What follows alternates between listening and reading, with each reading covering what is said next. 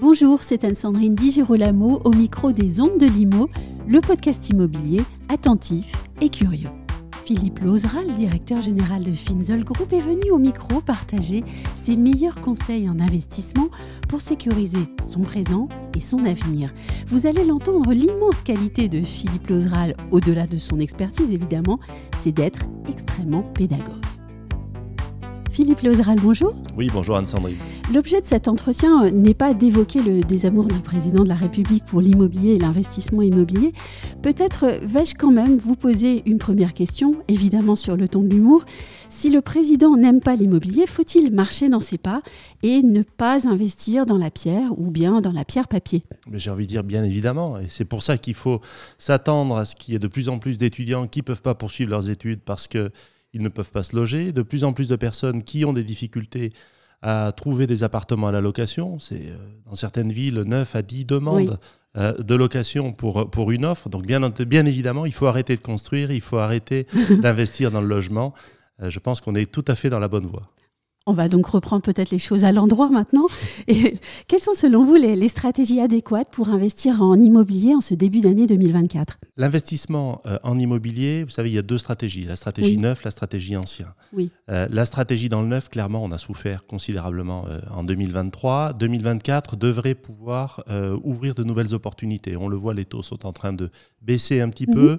Il y a un certain nombre d'opportunités dans le logement neuf qui se font notamment par un rééquilibrage des prix, pas mal d'offres commerciales qui sont mises en place par les mm. promoteurs pour écouler leur stock. Par la force des choses. Par la force des choses. Et puis un dispositif Pinel dont c'est la dernière année. Et on a beau dire, pouvoir bénéficier de 21% d'économie d'impôt, c'est probablement la dernière fois. Donc euh, sans aucun doute, il y a des investisseurs qui vont s'engouffrer dans cette voie-là et vouloir en bénéficier euh, sur cette dernière année.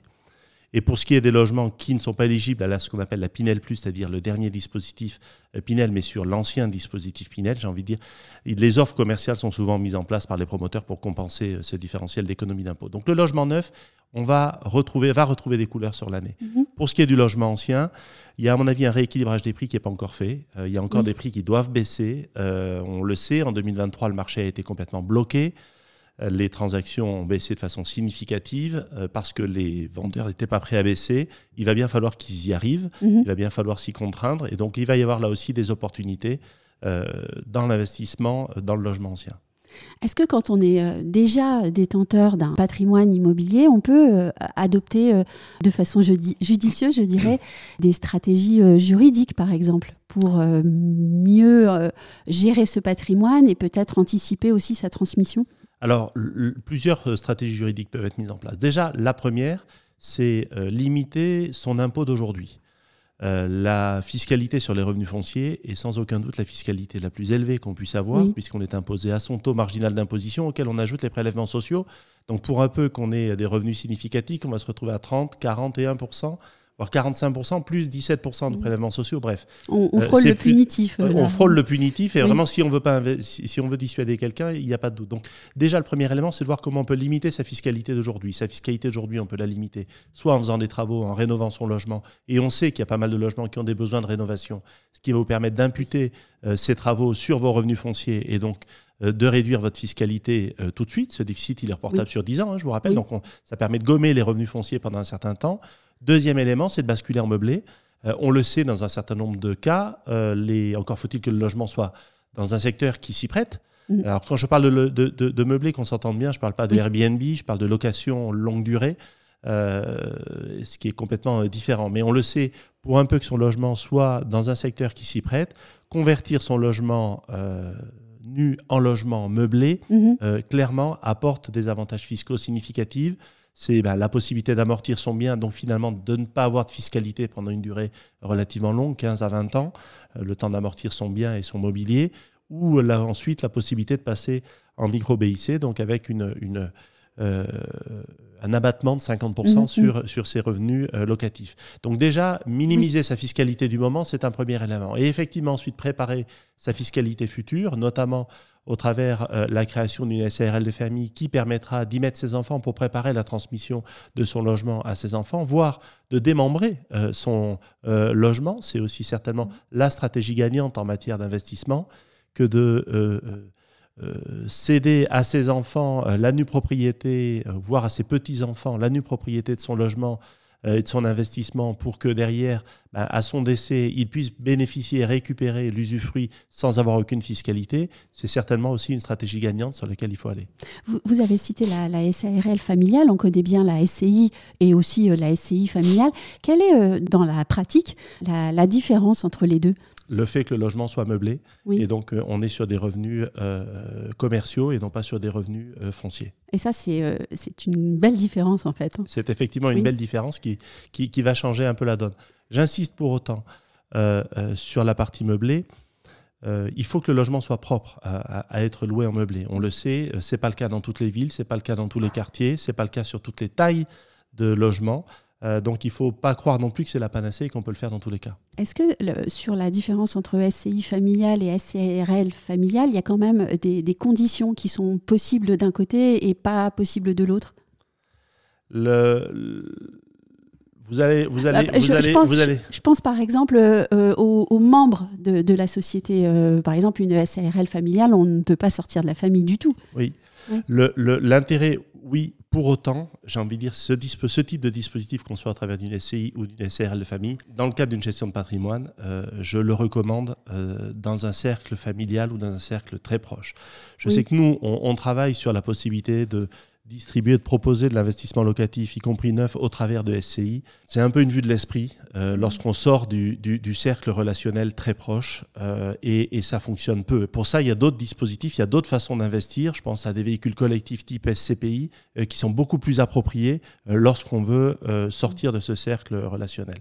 Donc véritablement, oui, vous avez raison d'un point de vue juridique, d'un point de vue concret et réel, c'est certainement pas quelque chose que je recommande. Ça marche rarement. Et ce qui marche encore moins d'ailleurs, c'est l'indivision. Ah l'indivision, c'est plus subi que, que, choisi. Oui, et ça marche vraiment pas beaucoup. Est-ce qu'il est sage en, ce début d'année, après euh, une année 2023 euh, mouvementée, on va dire, euh, d'investir auprès des, fonds immobiliers dans la pierre papier, comme on dit? Alors moi, j'ai une conviction très très forte sur, le, sur les, la pierre papier, ce qu'on appelle la pierre papier, tant au travers des SCI que des SCPI. Euh, on, a eu euh, depuis cet été une sorte de SCPI bashing euh, dans certains médias pour différentes raisons. L'analyse que je fais, si on prend une minute quand même pour se poser là-dessus, pourquoi quel est le problème des SCPI Le problème des SCPI aujourd'hui, c'est une pratique de valorisation des actifs qui a eu pour effet de faire baisser la valeur de part d'un certain, dans un certain nombre de cas. Ça, c'est le premier élément. Et le deuxième élément, c'est des problématiques de liquidité qu'on peut avoir sur certains véhicules. Alors la valorisation des parts, elle est étroitement liée et directement liée à la remontée des taux. Euh, il ne fallait pas euh, avoir fait euh, une grande école pour savoir qu'à un moment ou un autre, la valorisation d'un actif immobilier professionnel était directement liée à, au niveau de taux. Mhm. on le savait, tout acteur un peu sérieux qui proposait de la SCPI le savait, c'était donc pas une surprise que de s'attendre à voir ces valorisations baisser. Pour autant, si on a proposé de la SCPI à son client pour la bonne raison, à savoir se générer des revenus, j'ai envie de dire, les revenus, ils sont là. Les revenus, ils sont bons. Mhm. Euh, on devrait avoir un taux de rendement qui va augmenter cette année, qui devrait se situer aux alentours des 4,7. Euh, on attend les chiffres euh, définitifs de, de, de l'association. 4,7, c'est une moyenne, mais on sait qu'il y a beaucoup de véhicules qui sont au-delà de 5, voire certains au-delà de 6, mhm. notamment des nouveaux véhicules. Et là, la prime de risque par rapport au coût de l'argent, elle est très significative et encore très rassurante pour les investisseurs. Donc, pourquoi un client investit dans les SCPI C'est pour se générer du revenu. La valeur départ, j'ai envie de dire, ce n'est pas son problème premier. Il n'a pas acheté de la SCPI pour le revendre. Il a acheté de la SCPI pour se générer du revenu. Je veux dire, quand je propose à un client d'investir dans un appartement, euh, il ne va pas faire expertiser tous les ans son appartement. Les SCPI sont obligés de le faire. Mmh. Donc forcément, ça va impacter euh, la valeur départ. Mais c'est parce que la réglementation les oblige qu'on fait apparaître ça. Dans les faits, euh, euh, ce n'est pas la question que se pose un investisseur. Donc ce sujet-là, il est, il est mauvais sur la valeur des parts, ce n'est pas un vrai problème. Et le deuxième sujet qui est la liquidité, ça c'est réel. Et la problématique de liquidité qu'on a, c'est-à-dire d'avoir des investisseurs qui veulent revendre leur part et qui ne peuvent pas le faire parce qu'il n'y a pas de contrepartie. Mmh. ce problème-là, il est plus posé par des institutionnels qui ont investi massivement dans de la SCPI et qui en sortent massivement et qui en sont sortis massivement pour aller se réorienter vers de l'obligataire, vers d'autres véhicules de taux. Euh, et c'est eux qui posent problème. C'est eux qui sont la cause de, ces problématiques de liquidité. C'est pas monsieur et madame tout le monde qui a acheté ses parts de SCPI pour préparer sa retraite. En somme, on ne perd rien à ne pas sortir et à laisser euh, le, temps faire son œuvre. Vous avez complètement raison. On ne perd rien au même titre que euh, on ne revend pas son appartement sur un coup de tête. On ne revend pas sa SCPI sur un coup de tête. Loin s'en faut. Si on vous l'a bien vendu, si on vous a expliqué à quoi ça servait lorsque vous avez investi dans de la SCPI, et c'est là toute l'importance de s'appuyer sur un bon mm. euh, conseiller en gestion de patrimoine qui va vous accompagner. Ben, finalement, vous restez. Et tant que vous touchez, vous percevez les dividendes euh, qui sont prévus, euh, il n'y a pas de raison d'en sortir. Donc notre conviction, nous, sur la SCPI, elle est très forte. C'est un magnifique outil d'épargne. Euh, ce n'est pas un produit de capitalisation, c'est un produit d'épargne, un produit d'épargne grand public sur lequel il faut capitaliser et auquel nous on croit. Et choisi dans le cadre d'un plan d'investissement sur du long terme, moyen ou long terme. Dans un plan d'investissement à long terme et avec en plus un double effet de diversification. Vous avez une diversification d'actifs, une diversification de locataires et la possibilité de panacher votre investissement à travers de différents véhicules sur des thématiques euh, euh, différentes ce qui est extraordinaire, chose que l'on ne peut pas faire lorsqu'on mm. fait un investissement en direct, et que là, on va pouvoir faire au travers d'un véhicule collectif. Donc moi, mes convictions en matière de SCPI, elles sont euh, fortes, et, on rentre dans un nouveau cycle avec des nouveaux véhicules qui vont euh, délivrer des rendements euh, très, très, très satisfaisants. Oui, parce que les nouveaux véhicules se sont aussi adaptés à de nouveaux usages et de nouvelles possibilités dans l'immobilier d'ailleurs. Et ils achètent à un prix décoté. Ils achètent au prix du marché, ils bénéficient pas du stock ou ils n'ont pas le, la problématique du stock qui a peut-être été investi à un moment où les taux étaient très bas et donc à, des niveaux de valorisation un petit peu plus élevés. Eux, ils achètent à des conditions d'aujourd'hui, donc à, un prix très compétitif. Et donc ne pas subir euh, la communication. Non. Non. La, période n'est pas facile pour les, Français qui sont fragilisés par une baisse de leur pouvoir d'achat et ils sont inquiets quant à leur avenir. Si on met maintenant de côté euh, l'immobilier, qu'il soit de pierre ou de pierre-papier, euh, quelles sont selon vous les, stratégies intéressantes à adopter pour sécuriser son avenir et puis aussi préparer peut-être euh, sa retraite? Alors la première des stratégies, c'est de faire quelque chose. Mmh. c'est, ça paraît évident, voire un petit peu absurde que de dire ça, mais trop de Français euh, laissent leur argent dormir sur leur compte bancaire, sur leur livret, pour des sommes parfois astronomiques, euh, sans rien faire, mhm. euh, pensant que ça va bien se passer, que la collectivité et leur cotisation retraite serviront à subvenir à leurs besoins, à leur retraite. On parle beaucoup de natalité en ce moment euh, et on sait tous que ces problématiques de natalité peuvent poser en matière de retraite par répartition euh, dans les années qui vont venir. Moins 6% ou 7% cette année, euh, c'est... C'est considérable et surtout les impacts, si, ça, s'installe durablement, les impacts que ça aura sur notre régime par répartition sont véritablement problématiques et je pense que c'est l'une des raisons pour lesquelles les pouvoirs publics se saisissent du sujet parce qu'ils voient bien les effets euh, à long terme que cela peut provoquer. D'où la nécessité de prendre son destin en main. Et de prendre son destin en main, c'est faire quelque chose. Alors faire quelque chose, c'est quoi? Ben, C'est préparer sa retraite tous les mois. Le meilleur des conseils que je puisse faire à un investisseur, à monsieur et madame, tout le monde qui est préoccupé par son avenir, par la préparation de sa retraite, ben, c'est d'investir tous les mois. La retraite, c'est tous les mois qu'on la prépare. Euh, au travers de différents véhicules. On a parlé d'immobilier, mhm. euh, mais on peut parler effectivement d'assurance vie, on peut parler de plan d'épargne retraite, euh, qui sont sans aucun doute les euh, placements phares. Trop de Français aujourd'hui n'ont pas de contrat d'assurance vie. Euh, et ceux qui en ont, trop en ont sans savoir à quoi ça sert et savoir comment ça marche. Ça, c'est un autre débat. Mais, mais, et pour ce qui est des plans d'épargne retraite, il y a une réelle, un réel engouement. C'est effectivement un véhicule qui trouve sa cible, qui permet tout de suite de bénéficier d'une économie d'impôt et on sait à quel point les Français sont sensibles euh, à la mm. fiscalité et donc dès qu'on leur donne la possibilité de réduire la facture fiscale, ils y sont très attentifs. Euh, c'est aussi un produit d'épargne à long terme sur lequel il faut euh, capitaliser. Donc la stratégie gagnante, c'est celle-là et surtout la stratégie gagnante. Donc la stratégie gagnante, c'est de faire quelque chose et de faire quelque chose tous les mois, faire quelque chose régulièrement. Trop souvent, euh, je suis confronté ou on est confronté à des cas d'investisseurs qui veulent rentrer d'un coup sur le marché. C'est certainement la pire des stratégies, à plus forte raison en ce moment où on sait que les marchés sont à des niveaux euh, plutôt élevés, mhm. euh, les indices sont à des niveaux élevés. Raison de plus, il y a des stratégies, des possibilités d'investir progressivement euh, soit au travers de versements programmés de primes périodiques, soit au travers d'un investissement euh, progressif d'un capital que vous avez aujourd'hui. Je m'explique en un mot. Vous avez un héritage, mettons une somme mhm. significative, plutôt que de l'investir tout de suite sur votre contrat d'assurance vie, en investissant tout de suite sur le marché, ben vous allez décider de rentrer progressivement sur le marché sur les 24 prochains mois. Ce faisant, euh, si jamais les marchés venaient à baisser, ben vous allez moyenner à la baisse votre point d'entrée sur les marchés et donc générer plus de valeur plutôt que d'investir massivement aujourd'hui avec les niveaux de marché tels qu'ils sont. Est-ce que tout est perdu si on n'a pas fait ça quand on était jeune? Alors, trentenaire peut-être pas. Bah, à quel âge on, peut encore... Rien n'est perdu, c'est que plus on arrive tard, plus on épargne mm. tard, plus on est obligé d'y consacrer une part importante. Mm. C'est aussi simple que ça. Je faisais un calcul tout bête. Euh, euh, vous, mettez, vous ouvrez un contrat d'assurance vie euh, en mettant 100 euros tous les mois à la naissance de votre enfant. À 18 ans, vous aurez un capital de l'ordre de 30 000 euros. Et quand on sait qu'une année universitaire, c'est entre 7 8 000 euros en moyenne, mhm. ben finalement, vous lui avez financé sa scolarité, son bac plus 4 ou son bac plus 5, en ayant mis 100 euros par mois dès sa naissance. 100 euros, c'est beaucoup pour certains, c'est acceptable pour bon nombre d'investisseurs surtout quand on sait que ça permet de préparer euh, la scolarité et de ses enfants. Et puis euh, le fameux apport pour le premier achat immobilier qui est revenu en force en 2023. Ouais.